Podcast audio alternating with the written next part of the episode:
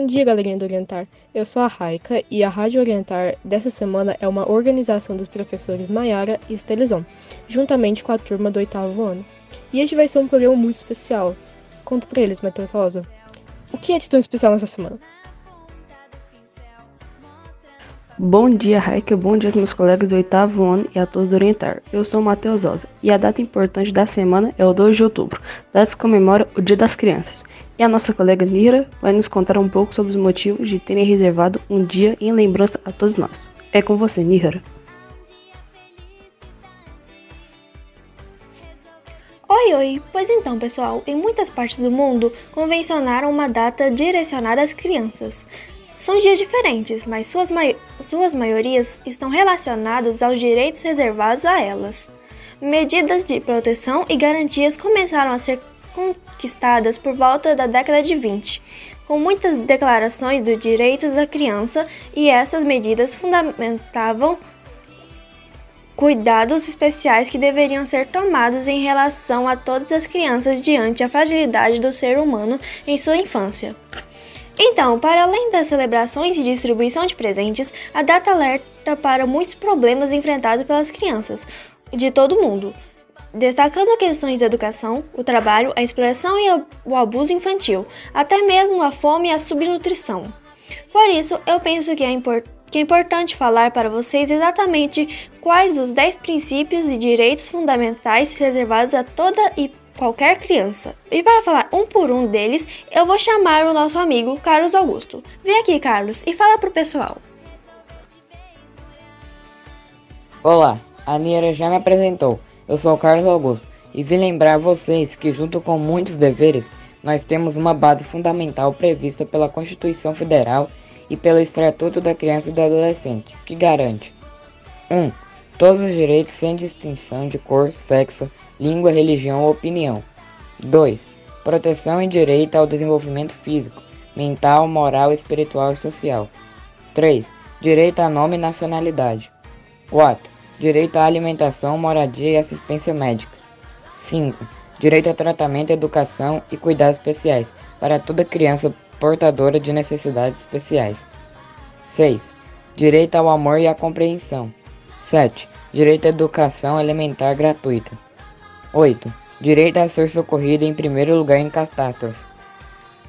9. Direito à proteção contra crueldade e exploração. E 10. Direito à proteção contra atos de discriminação. E conhecendo nossos direitos, damos, damos um importante passo para nos formarmos agentes, pouco a pouco deixando de ser tão vulneráveis, frágeis, indefesos ou desamparados. Viu só? Conhecer nossos direitos pode ser empoderador, não é mesmo, Yara?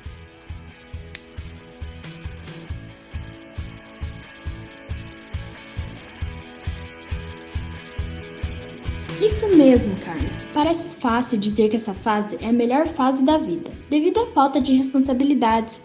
Afinal, de fato, somos ainda muito dependentes e em vários sentidos, inclusive emocionalmente falando.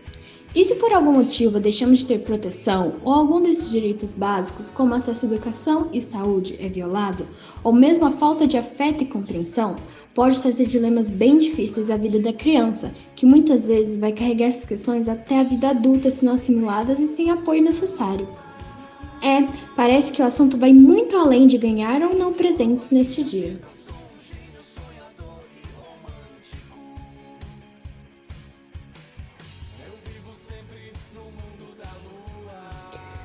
Bom dia, turma.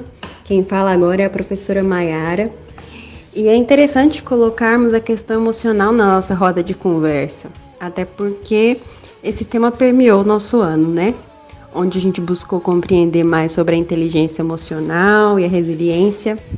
E de fato, a infância e a transição para a maturidade são muitas vezes acompanhados de muitas emoções que muitas vezes são incompreensíveis à própria criança. E para além da dificuldade de compreender a razão dos sentimentos e sensações, estão num processo de aprender a se comunicar sobre isso também. Ao mesmo tempo que compreendem o lugar e as pessoas que os rodeiam. E que bom que temos na escola a oportunidade da convivência e do diálogo nesse sentido.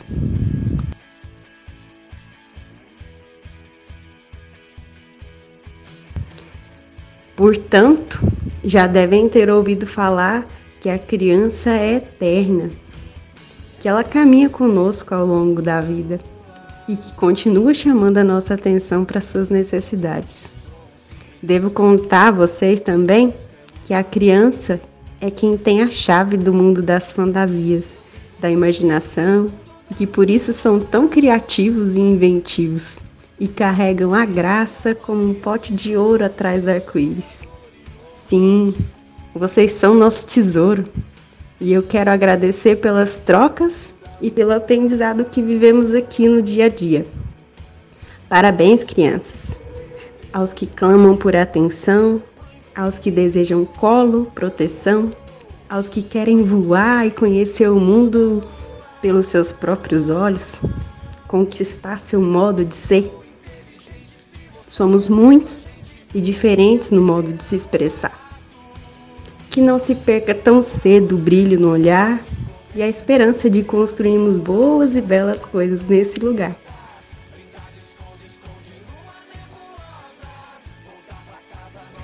Um grande e forte abraço vindo de nós, professores e equipe gestora, a cada um de vocês, crianças de todas as idades.